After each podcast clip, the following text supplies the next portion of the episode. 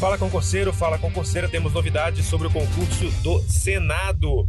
Oito bancas estão no, na disputa e no páreo para organizar o concurso do Senado Federal. A informação foi é, passada ao Direção Concursos com exclusividade. E quais são as bancas aí que estão na disputa?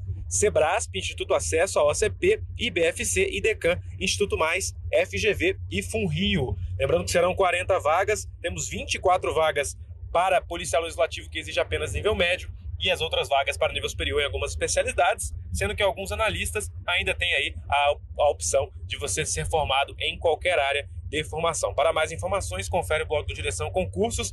Essa notícia e outras do mundo dos concursos estão lá, porque só passa quem está bem informado. Lembrando que você pode compartilhar esse áudio com o seu amigo que está estudando para o concurso do Senado, que terá provas em todas as capitais do Brasil. Até mais, pessoal. Tchau, tchau.